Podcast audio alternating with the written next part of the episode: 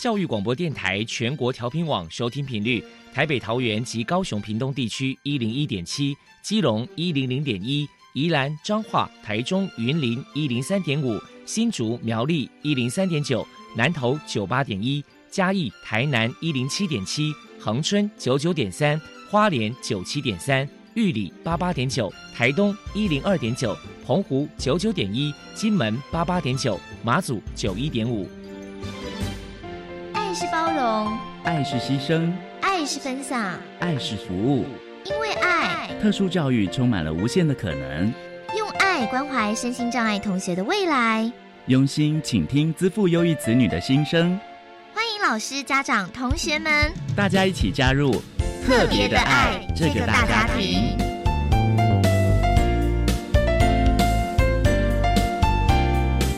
本节目由教育部学生事务及特殊教育司指导，国立教育广播电台监制，欢迎收听。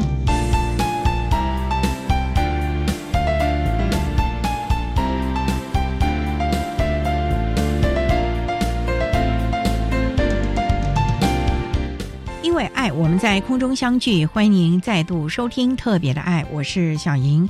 这个节目在每个星期六和星期天的十六点零五分到十七点播出。在今天节目中，将为你安排三个部分。首先，在“爱的小百科”单元里头，波波将为你安排“超级发电机”单元，为您邀请嘉义县私立弱竹儿智能发展中心的主任陈美珍陈主任为大家介绍弱竹儿智能发展中心的相关服务，希望提供家长、老师可以做参考。另外，今天的主题专访为你安排的是“爱的搜寻引擎”，为您邀请获得一百零八年优良特殊教育人员荣耀的花莲县景美国小巡回辅导班的老师黄子佑黄老师，为大家分享学会照顾自己的能力，谈国小教育阶段智能障碍学生教学的策略以及重点的方向，将提供家长、老师可以做参考。节目最后为您安排的是“爱的加油站”，为您邀请社团法人台东县智障者家长协会的理事长陈素贞陈理事长为大家加油打气了。好，那么开始为您进行今天特别的爱的第一部分，由波波为大家安排超级发电机单元。超级发电机，亲爱的家长朋友，您知道有哪些地方可以整合孩子该享有的权利与资源吗？无论你在哪里。快到发电机的保护网里，特殊教育网网相连，紧紧照顾你，一同关心身心障碍孩子的成长。Hello，大家好，我是 Bobo。今天的超级发电机，我们特别邀请到嘉义县私立弱竹儿智能发展中心的主任陈美珍小姐，来跟大家介绍一下中心的相关服务。首先，我们先请陈主任介绍一下。若竹儿教育基金会附设的嘉义县私立若竹儿智能发展中心成立的背景是什么呢？若竹儿最早是由一群智障者的家长去组合成立的一个家长团体。开始的时候可能就是什么济弱扶倾协会啦，什么这样子一个小团体的名字，但是都不是正式的团体。到后来的时候才组成一个弱竹儿文教基金会。但是文教基金会后来文化教育分开，所以才又重新立案更正，叫做教育基金会。那教育基金会在我们嘉义县的话，它的立案基金是两百万。如果我们要直接成立财商法人落做智能发展中心，基金必须是一千万。后来他们就是因为那个基金太庞大了，所以我们就在教育局就直接立案，就是落足了教育基金会。但是教育基金会一样还是提供服务，可是不可以申请补助。所以呢，家长就在设立一个智能发展中心，才可以申请补助。所以弱竹就是这么来的。接下来，我们请主任来谈一谈弱竹儿智能发展中心的服务对象有哪一些条件的限制。弱竹儿早期的时候有照顾到早疗的孩子，因为这些家长是从孩子小的时候学校没有提供服务开始做起，所以是从孩子小的时候一直到现在孩子年纪大了。那现在的话，目前的话，弱竹只提供十八岁以上，哎，智能障碍者手册里面一定要有智障，就是智障合并其他障碍，但是基本上就是智障为主，因为弱竹儿的谐音就是弱智儿这样子。若竹儿智能发展中心平时有举办哪一些活动与人们互动交流？我们请主任说明一下。若竹儿其实是一个很开放的场所，可以提供您有需要咨询的时候，我们会协助您说，我们可以帮你服务就帮你服务，不能够服务就跟你转介说你可以到哪个地方去接受服务。因为我们在这个地方的话，跟居民的交流也非常的好。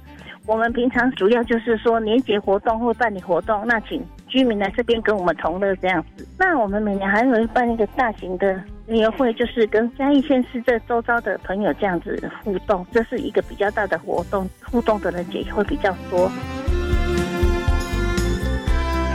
再来，我们就请主任介绍一下若竹儿智能发展中心在今年有哪一些新计划。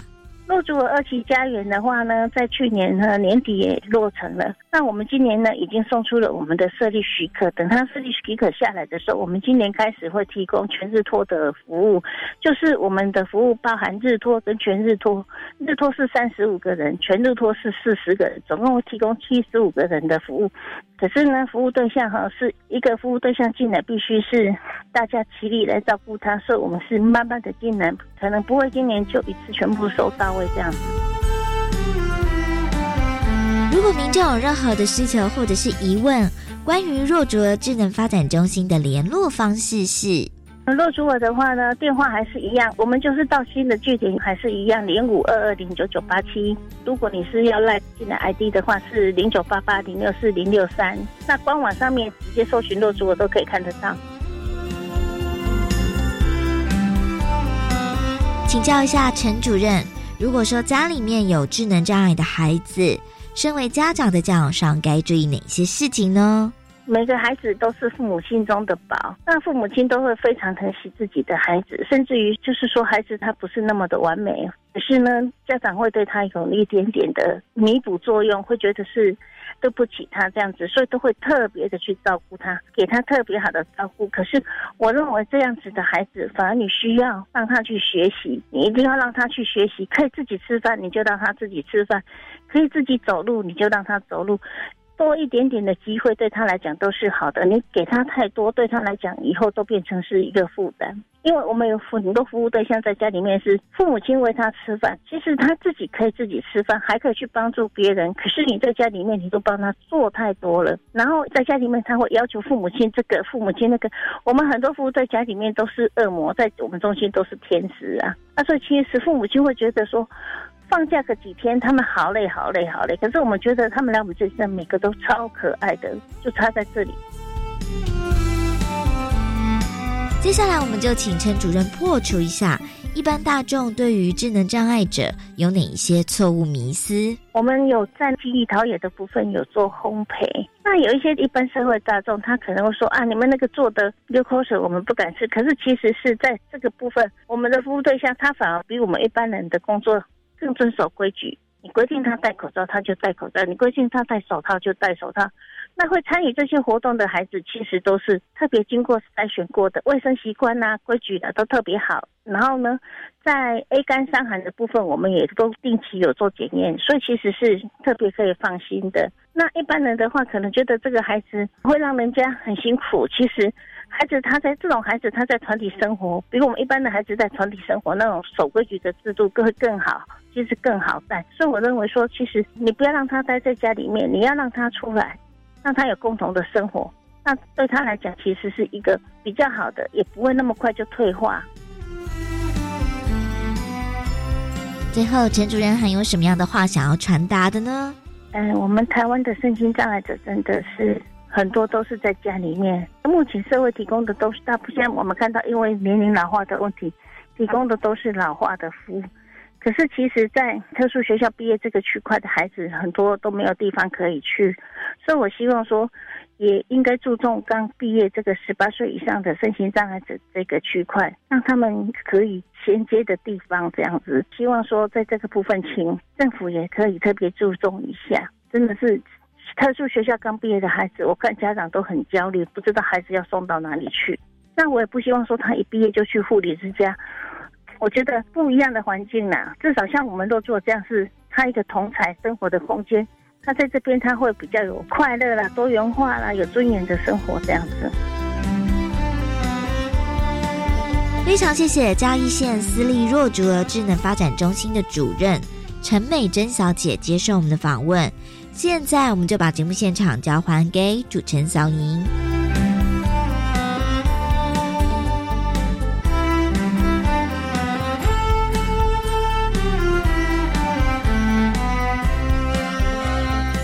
谢谢嘉义县私立弱竹儿智能发展中心的陈美珍主任以及波波为大家介绍了弱竹儿智能发展中心的相关服务，希望提供家长老师可以做参考喽。您现在所收听的节目是国立教育广播电台特别的爱，这个节目在每个星期六和星期天的十六点零五分到十七点播出。接下来为您进行今天的主题专访，今天的主题专访为您安排的是。爱的搜寻引擎为您邀请获得一百零八年优良特殊教育人员荣耀的花莲县景美国小巡回辅导班的老师黄子佑黄老师，为大家分享学会照顾自己的能力，谈国小教育阶段智能障碍学生教学的策略以及重点的方向，希望提供家长老师可以做参考喽。好，那么开始为您进行今天特别的爱的主题专访，爱的搜寻引擎。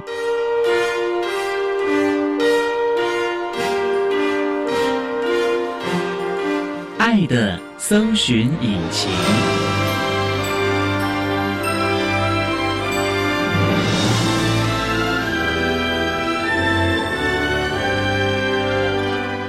今天为大家邀请到的是获得一百零八年优良特殊教育人员荣耀的花莲县景美国小巡回辅导班的老师黄子佑黄老师，老师您好，主持人您好，各位听众朋友大家好。今天啊，特别邀请老师为大家来分享学会照顾自己的能力，谈国小教育阶段智能障碍学生教学的策略以及重点的方向。刚才介绍老师是花莲县景美国校，它是在我们的北回铁路上嘛？对，如果你们从北回铁路往花莲走的话，我们会在你右手边，在山下。所以它是一个山下，不是靠海边的咯。我们其实是在部落里面、社区里面的学校，部落社区的。对哦，那这个部落大概都是哪一个原住民族的朋友呢？呃，几乎都是泰鲁格族的朋友们。泰鲁格族的朋友们啊，是的，隔代教养会不会比较多了？多少都会有了。那老师想请教，从事教育工作大概多久了？从事特教工作大概十七年了。一开始就是从事特教吗？对，我是师院的公费生，所以我们一毕业分发的时候就直接分发在花莲县的新城国小。分发在新城国小的时候，那时候我们的班级就是巡回班，所以我巡回的特教年资大概算起来也有十二年。哦，在这过程中有两年的特教组长，然后还有三年的资源班老师。所以老师当初就修习特殊教育啊？对，我们一开始选填大学志愿的时候就填特教系。你当初怎么会填这个志愿？因为十多年前特殊教育在国内还不是非常受到注意耶。其实有点阴错阳差啦。我爸妈小时候有跟我们讲，家里的经济状况不是太好，所以他们希望说我们念书的时候可以选填政府会出钱的学校。所以那个时候看完的话，就两条路，一个是军校，一个是师院。小时候就觉得当老师是个不错的工作，所以我那时候就选填师院的。那怎么会填到了特教系？是所有的师范体系你都填吗？其实差不多了，因为以前高中念书的时候不是那么认真，所以到时候填志愿的时候是学校选我，不是我选学校。刚好那时候花莲师院特教系创系第一届，我有这个机会刚好可以入选，所以我就来到花莲念书。来到花莲，表示你是外地生哦。对，我台北市长大，到花莲念书，念书完了以后分发就留在花莲，一留就服务了大概十七年。花莲的土很黏哦，很黏了，非常来了来了就舍不得走了。的确，好山好水，而且这里的民风。非常的淳朴，我很喜欢花莲。看老师这个两眼都发光，谈到了花莲，所以这么多年来一直都在。除了您刚刚讲新城国小，后来一直都要景美国小了吗？对，其实，在新城国小服务了大概十年左右以后，因为有机会，我就调动到景美国小。这有什么不一样呢？因为一开始在做巡回的时候，我们的工作就是提供偏乡学校。特殊教育的服务、教学、鉴定和宣导。哦，所以那个时候换了工作单位之后，其实工作内容没有太大的改变，还是巡抚老师。对，还是巡回。不过老师，我想请教，那这个新城国小和景美国小巡抚的对象一样吗？还是部落为主吗？也是一样，也都是部落，为主哦。是没错。嗯所以那个时候我们巡回最远的时候，我们往山里面走，最远会走到西堡国小。对那个是泰鲁格山上吗？对，海拔九百七十几公尺吧。那个时候往北最北边会走到和平国小，就是再往北开几公里就到宜兰去了。哎呦呀，那后来到景美国小以后嗯，区域范围就有更动。现在我们就是负责景美国小周遭的学校的特教服务，所以区域会有点调整。就不会往山上啦，或者是往宜兰那边跑了啊。诶，对，所以这也是我们巡抚老师的甘苦谈了啊。的确，山上那个学校的时候是开车吗？开车啊，车上都带了各种的教具。巡回老师如果要去教学的话哦，通常我们的教学时段会比较受到限制，哦因为我们有移动，加上排课的关系哦，所以有些时候我们在教学的时数是比一般的资源班来说是比较少的。这个时候，如果我希望要把这个概念或是这个单元教会的话，我就要去设计适合这个学生学习方法的教材或教学方法。这也是我们特教的专业了。我们稍待呢，在请获得一百零八年优良特殊教育人员荣耀的花莲县景美国小巡回辅导班的老师黄子佑黄老师，在为大家分享学会照顾自己的能力，谈国小教育阶段智能障碍学生教学的策略以及重点的方向。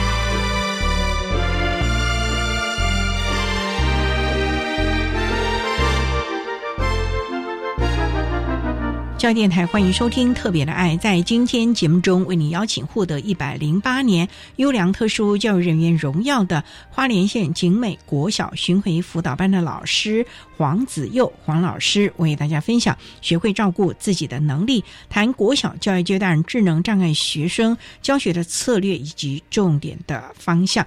刚才啊，黄老师为大家分享了从事教学的相关经验呢。那老师您也提到了。在巡回辅导老师教学的策略和方法是不一样。那这么多年，你大概主要是教哪一种障碍类型的孩子呢？因为安置系统的判断哦，会留在普通班接受我们这样巡回特教服务的学生，通常都是属于轻度认知缺损的孩子。比较常接触到的就是学习障碍的孩子跟轻度智能障碍的孩子，这两种是比较常见到的。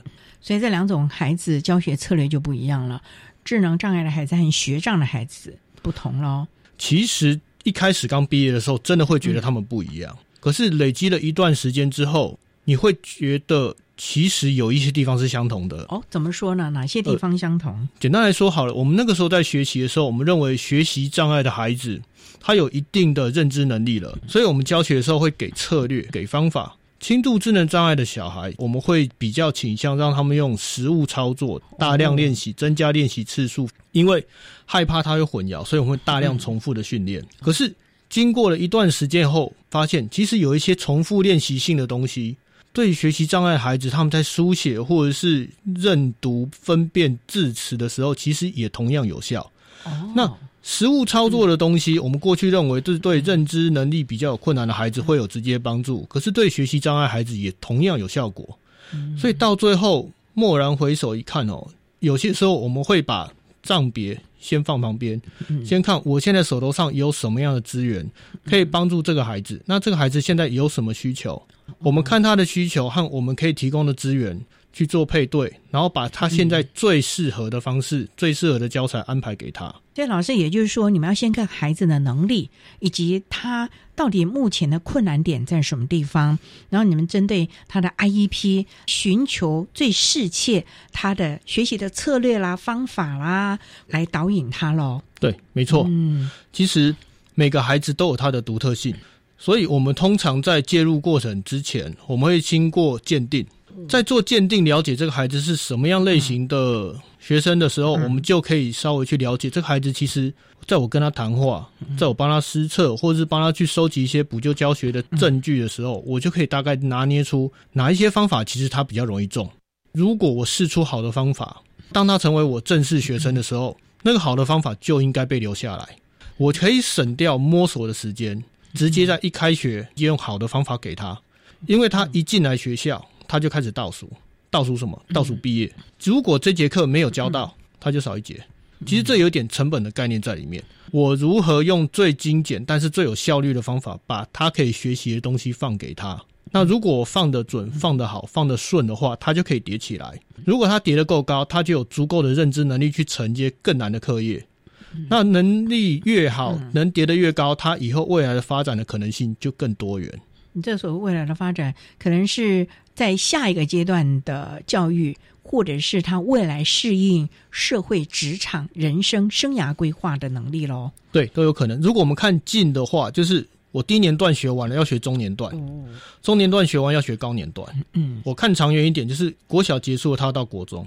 国中完以后，国中端会安排他去看是做十二年安置，不知道未来就业，或者是未来职业训练等等的。所以从国小就要开始看到孩子的未来了，而不是只是在。这两年或者四年、六年之内把它应付过去了啊！我想这样的一个教育的概念啊，也真的要提供给我们所有的老师、家长做个参考啦。稍待啊，再请获得一百零八年优良特殊教育人员荣耀的花莲县景美国民小学巡回辅导班的老师黄子佑黄老师，再为大家分享学会照顾自己的能力，谈国小教育阶段智能障碍学生教学的策略以及重点的方向。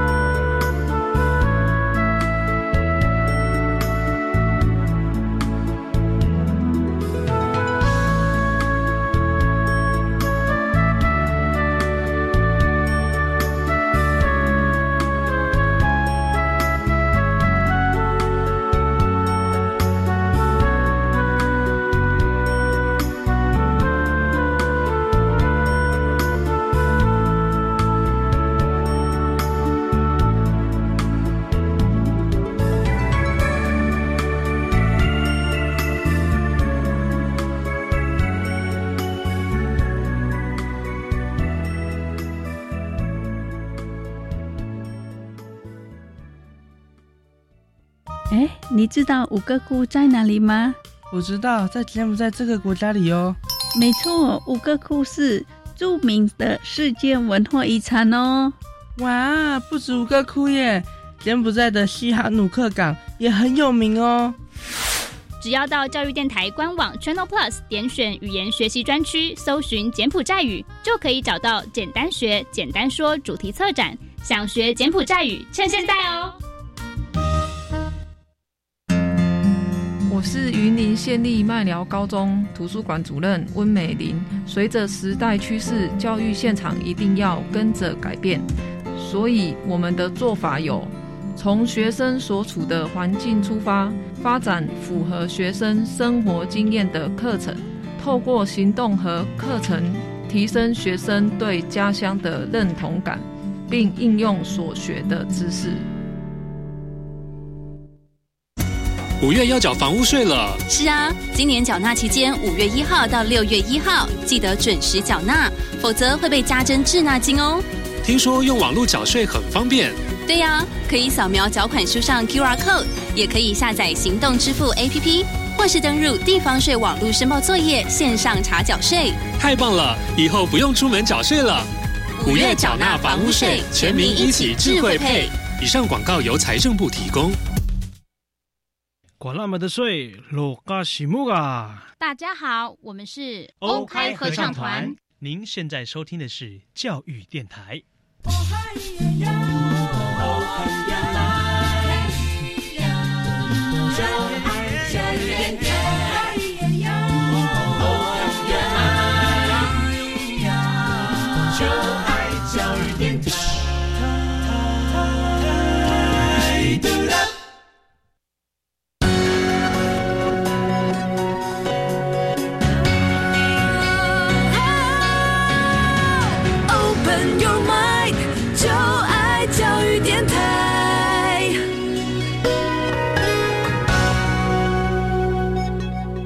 教育电台欢迎收听《特别的爱》这个节目，是在每个星期六和星期天的十六点零五分到十七点播出。在今天节目中，为您邀请获得一百零八年优良特殊教育人员荣耀的花莲县景美国小巡回辅导班的老师黄子佑黄老师，为大家分享学会照顾自己的能力，谈国小教育阶段智能障碍学生教学的策略以及重点的方向。那刚才啊，黄老师在节目的第一部分为大那，简单的谈到了巡回辅导老师针对我们的孩子啊提供的教学策略。那老师这么多年来有没有一些实物的经验个案跟大家来分享？你是怎么协助这个孩子提高了他的能力呢？有几个孩子我在教学的生涯中，其实有留下特别深的印象。其实我。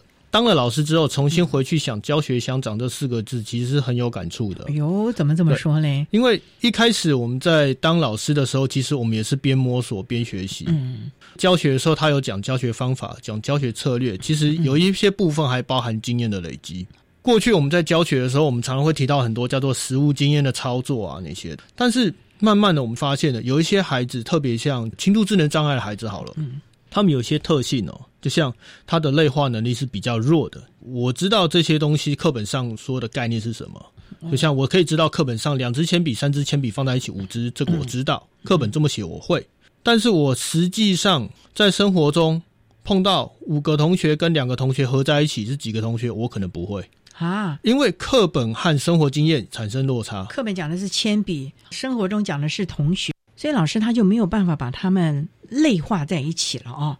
对，没错的。哦，我后来就发现，其实你实际的带他去接触一些生活中经验相符的东西，放入教材之中去帮助他，方法是最好的。哦，你怎么做？呃，简单来说，好像我们这个区域化，如果你跟他讲的是数学要做教学，我们以前都用数字写在黑板上面，然后拿图卡或者是花片来贴在黑板上，让他去算五加二等于多少。可是为什么后来他们很难学会？因为花片。和黑板上的东西，他没有办法联想到生活中的经验。哦，所以我后来我重新回去问那时候的花莲师院特教系的洪金义教授，嗯他本身是阿美族的第一个博士。他那时候跟我讲，他小时候是怎么学会数学的，我获得很大的启发。他说：“吼，如果你要教加法的话，你拿一个透明的塑胶罐子在他面前，然后先把五加二的那个算式哦写在黑板上面，然后你指着五，把五个积木放在那个透明罐子里。”在指的二把两个积木放在同一个透明罐子里，你跟他讲罐子里变多，这里面我都要，所以加会变多，所以全部合起来七个。这个时候概念是一致的哦，可是这个方法他们听得懂。哦，是原住民的小朋友才听得懂。其实后来更好玩的是哦，我发现这种策略哦，不用去在乎是什么样的身份或什么样的背景。如果他一开始接触的时候，我们就应该让他们接触他们真正需要去学会的那个知识，它的核心是什么。我应该直接让他用最接近他生活经验的方法，让他去接触那个核心。哦，他只要可以了解，他可以表达出来，经过多次的练习，他就可以学会。所以在这个过程之中，他的练习是有意义的。所以就是加法就是东西多了，减法就是东西少了。对，让他能够在生活中哦内化，这个对他来说，他才是一种生活的经验了。是的，没错。哦，所以我们加法到错，如果真的还是不行，就跟他讲，爸爸骑摩托车去加油站加了油，加下去油会变多，所以加会变多啊。嗯，那如果你头发长了，妈妈带你去剪头发，剪下去以后头发就变少，所以剪会变少啊。哦，就这么直接。你们好棒啊，都还会想到这样的，总总是要想办法教会他。嗯，他就懂了。哎，对啊，他就懂了。哦，所以我觉得啊。特教老师好有创意哦！你们要想到好多的比喻的方法啊，说明的方法。这个方法，哎，你不懂，我在想另外的方法。对，没错，但是尽量接近同一件事情。嗯，就像我们最近在教六年级，六年级的下学期，他有一个课文是过故人庄。过故人庄里面有一段诗句是“绿树村边合，青山郭外斜”。那我学生一直不能分辨“绿树村边合”跟“青山郭外斜”这两句哪个是近的，哪个是远的。哦，绿树树离你比较近，青山离你比较远，因为他在国外，但他不懂。很简单，拿着椅子坐在操场正中间，我陪你过去。你坐在这里啊，绿树学校旁边都是绿树，离你比较近吧？绿树啊，青山国外峡，我们学校后面有一座后山，你走上去要一天，比较远吧？所以你坐在操场，想到这两句话，你就会分辨出来远近啊。啊，用这种实物的经验来告诉他们，没错，这种效果就很好，他不会忘记啊。他不会忘记古语文可以用这样的，哎呀，那这都市化恐怕就很难。这可能比较难一点，对对对，因为都市比较难看到山呐，对是啊，树倒是可以了啊。对，好有趣的例子。那老师还有些什么样的例子啊，可以为大家来分享啊？有啊，之前课本里面有一个，记得那课是讲米食的，课文里面有讲，可是它里面米食的一些美食哈，它里面有什么桂啊、发糕啊那些东西，我的学生没吃过啊。哦。他们其实有吃过，但他无法意会。课本讲的就是这个。你该不会去菜场买过来吧？就买过来，来今天上课吃。来今天讲那个发糕，我就拿出来给你看，这叫发糕，黄色的，切开来。为什么发？因为它发的过程让它膨大出来，膨大出来吃了以后好吃。老师，你是巡抚老师呢？就背着去啊。你就真的背得到你要教的学校去啊？对，发糕没多大啊，又不是说我今天要跑到哪个地方，两天才会到达，那二十三分钟、三十分钟开车就到啦。所以你们要找到好多真实的东西，让孩子实际的去体验。对，没错。就像还有一课讲菱角的，就是有一个官员他们在上课的时候，上课讲到课文菱角，官员他答错了，不知道什么是菱角，一直强辩。不肯认错，可是我的学生可以了解课文在说的是一个人不认错，到时候会闹成笑话。但是他们不能理解什么是菱角，刚好那是产季，我就买一包带过去，大家一块。对，我就这个黑黑的像个元宝的，然后怎么剥开，里面是什么颜色？外面是黑的，里面什么？哦，你剥一次你就知道为什么课本里面那个官员把那个菱角带壳吞下去会被人笑，因为你剥一次你就知道那壳很硬啊。哦，对不对？我不用多讲。听力解的学生哦，有困难的时候，你用听力解的方法去讲给他听，是不是用弱势的管道去理解认知？嗯，那会更复杂、更混乱。对，直接用他的优势，如果他是视觉的话，对，没错，用视觉来看得到、摸得到。如果加上这个吃得到，就更好。所以教体积就吃布丁啊，我拿个布丁倒出来嘛，对不对？哦，我今天挖掉了变少啊，我吃一口啊，你要不要吃？你要吃嘛，对不对？我挖掉一变多要变少，变少你答对了，这口你的。好，体积挖掉会变少。那接下来我们再用积木还是用电脑的绘图软体去画，你就可以看得出来这块被我挖掉，所以要变少。嗯，所以你只要了解你计算的逻辑是大块的减去被挖掉的空间，你就可以算出答案。哇，感觉教学真的是非常的活泼了啊！呃，我自己也喜欢玩啦。嗯，特教老师要知道怎么玩啊！好，我们稍待再请获得一百零八年优良特殊教育人员荣耀的花莲县景美国小巡回辅导班的老师黄子佑黄老师，再为大家分享学会照顾自己的能力，谈国小教育阶段智能障碍学生教学的策略及重点的方向。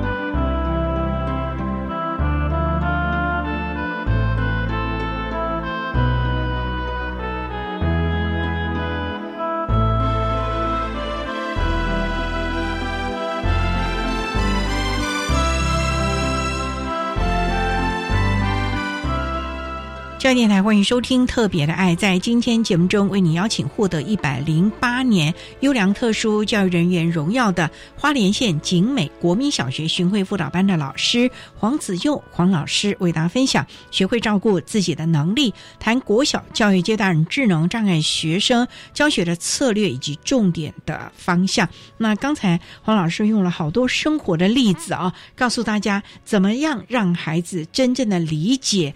你要教的内容包括了米食的发糕啊，还有加减这个概念了。好，那老师还没有一些教学的策略告诉大家，你是怎么样在课堂上让我们的孩子学得非常快乐，有吃有玩，又能够学得会嘞？其实哦，巡回的特性就是你没有办法把原本教室里的所有教具都带着跑，你不可能背动所有的东西。哎，那怎么办呢？你就要现场找。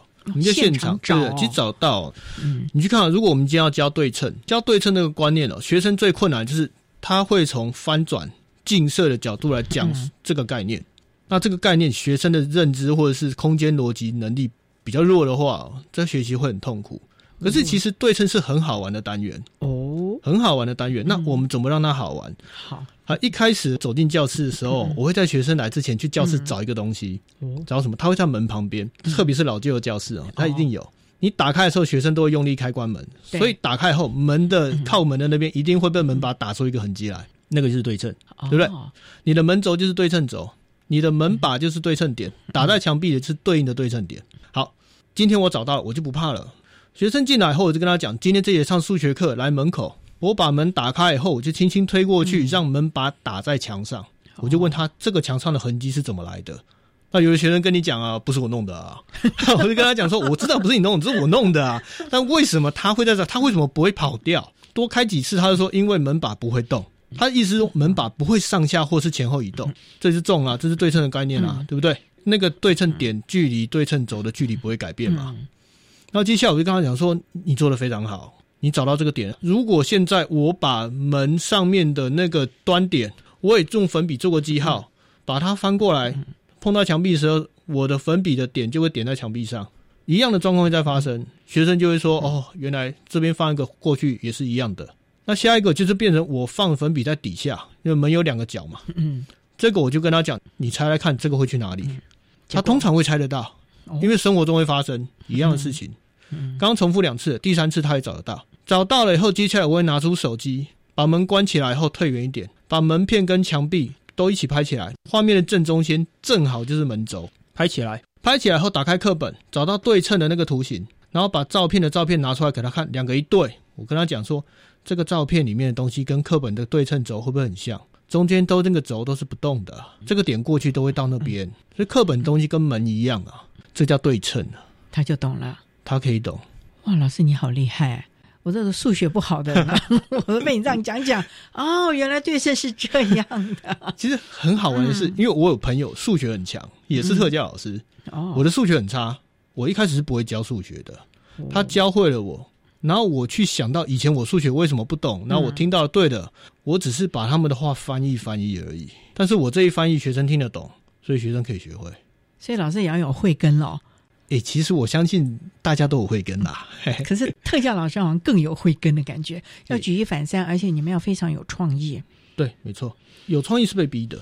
哦，对，因为你用一样的方式、一样的梗去跟学生讲同一个单元的话，在普通班他已经听过了，他就是听不懂啊。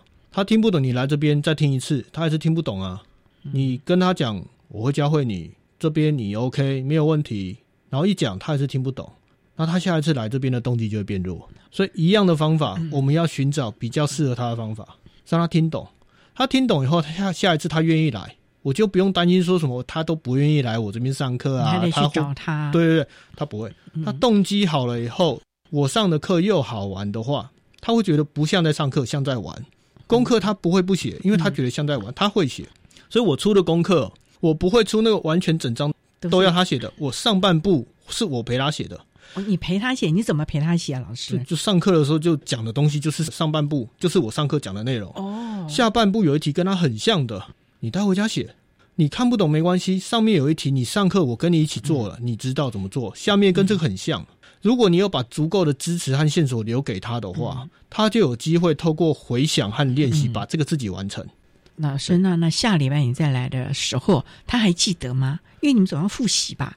下礼拜再来的时候，如果他忘记了，那代表这一招没中哦。那我就要想别的梗再讲一次。对，那如果中的话，我就可以把一样的题目直接放给他写。他如果会写了，就代表他会了，就要好好大力的增强他，因为他克服了他做不到的事情，这是很棒的事啊。所以奖励也是一个很重要的，很重要，让孩子有信心。对，所以如果我的学生在我面前他算错，我会跟他讲：“你超棒，你超认真，算错了还超棒。”很好啊，他没有站起来走，没有对我尖叫，没有拿东西丢我啊，怎么都不会，很好啊，他很棒啊，他愿意学啊，他听话，他乖乖做，这是很棒啊。但是为什么不懂？我们要想办法。我怎么讲你会听得懂？你听得懂的话，我们是。你又对了，好棒！你不止认真，而且你有进步，你超强。哎，我发觉啊，当黄老师的学生好快乐，而且好有自信心。好，我们稍待啊，再请获得一百零八年优良特殊教育人员荣耀的花莲县景美国民小学巡回辅导班的老师黄子佑黄老师，再为大家分享学会照顾自己的能力，谈国小教育阶段智能障碍学生教学的策略以及重点的方向。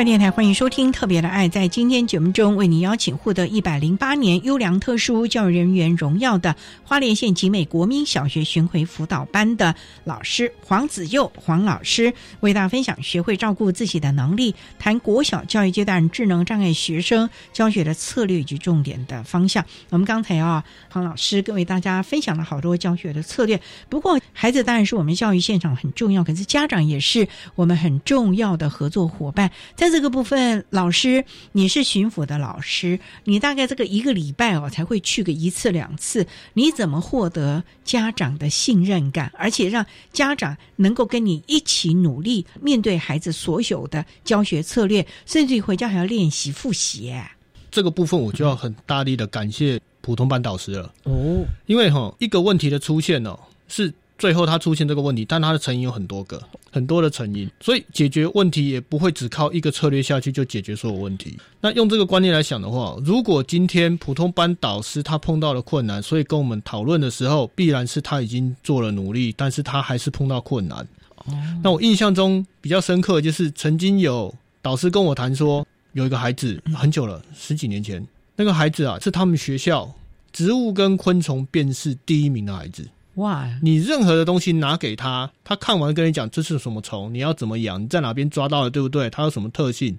而且哈，你怎么养它才会活，全部都可以告诉你。哇，这么厉害哦！对，但是问题是他的注意不容易集中，然后他国字不会写，可是他很聪明，他非常聪明。那怎么办？这个时候导师就会碰到一个问题啊！我希望全班在写生字，他不写，他不写又无聊，嗯，所以他去找同伴，他会找同伴来玩，就干扰其他同学。对。那如果同伴跟他讲说上课不要玩，同学不理他，他就会把橡皮擦弄碎，然后一个一个丢，一个一个丢，好调皮哦。对，调皮。导师就是有讲到说这个孩子他甚至不会写的问题，然后后来他们就说特殊教育的方法要不要试试看？那时候他大概几年级啊？那个时候他是三年级，国小三年级哦，还不太会写字哎。呃，其实他的字会有一定的特征，就是说他书写的时候文字会解构。就是那个字会散开来，它有一些部首部件哦，它会被很相近的形状替换掉。那它怎么会有那么多的植物、动物的知识啊？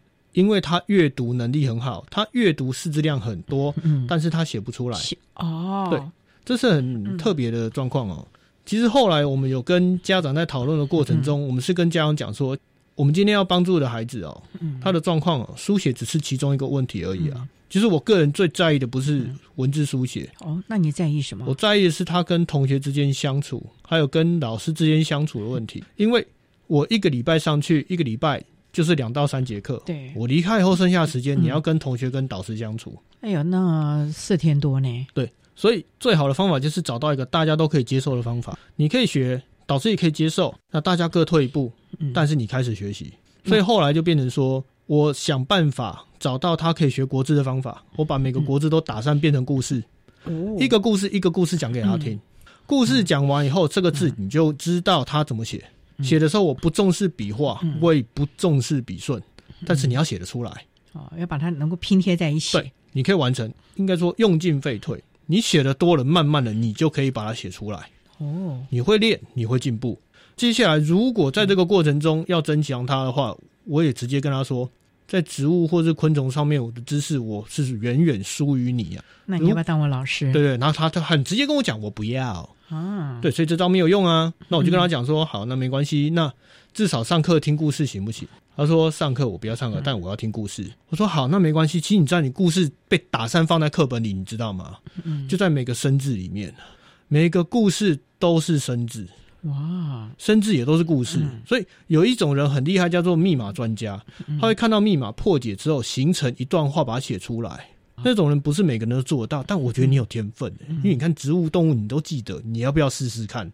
我会一点点，我们试试看，我们找两三个字来试好不好？然后就一个礼拜两三个字，一个礼拜两三个字，慢慢一点一点塞，塞到到国小六年级毕业的时候，他可以写短文。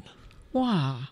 不简单，一个礼拜两三个字，因为他很聪明，而且重点是他很认真。他后来学会如何拆解一些文字后，他把这个策略变成自己能够去运用的。对，他会去联想，所以后来就变成说，我今天跟他讲说这一课的生字我要考五个听写，然后你写完之后有不会的，我们就变成故事嘛。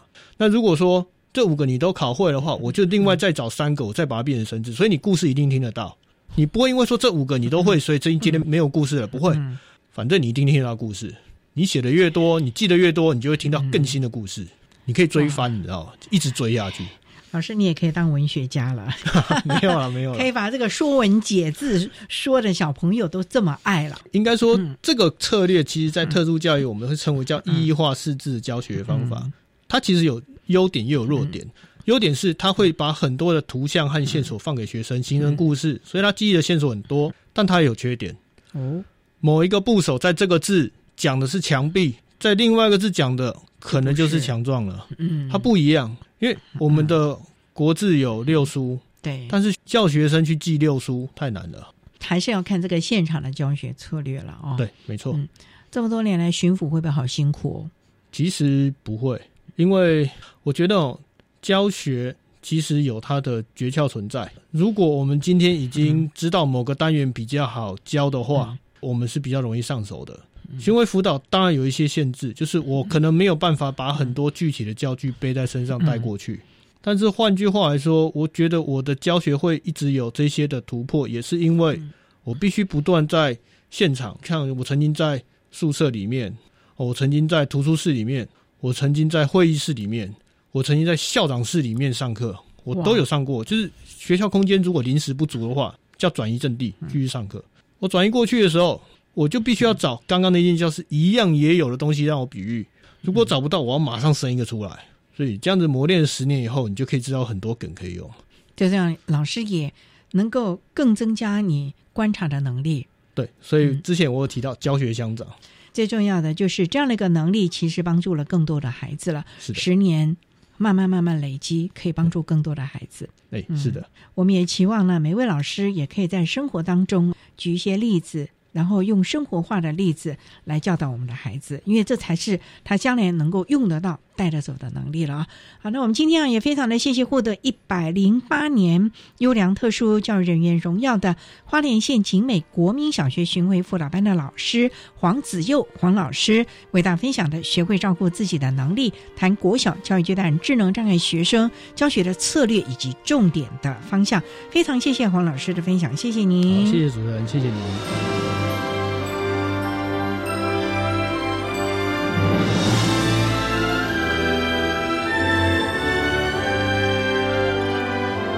谢获得一百零八年优良特殊教育人员荣耀的花莲县景美国小巡回辅导班的黄子佑老师，为大家分享了国小教育阶段智能障碍学生教学的策略以及重点，希望提供家长老师可以做个参考。您现在所收听的节目是国立教育广播电台特别的爱节目，最后为你安排的是爱的加油站，为您邀请社团法人台东县智障者家长协会的陈素贞理事长为大家加油打气喽。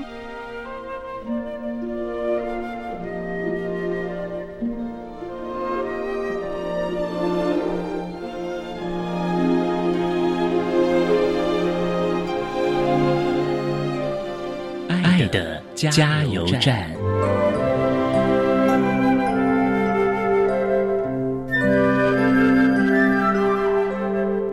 大家好，我是台东县智障者家长协会理事长陈素贞。我要在这边呼吁我们台东县智障者家长协会，如果说我们的会员呐、也有一些就学啦，还是就业或者就医方面的问题，都可以来找我们。而且也希望还没有加入我们这个团体的朋友，都可以加入我们这个团体。我们大家一起来努力，一起来加油。如果说各位有什么问题的话，都可以来找我们。这就是我们台东县智障者家长协会存在的意义。父母深情，永不放弃，我们一起加油，一起努力。谢谢大家，谢谢。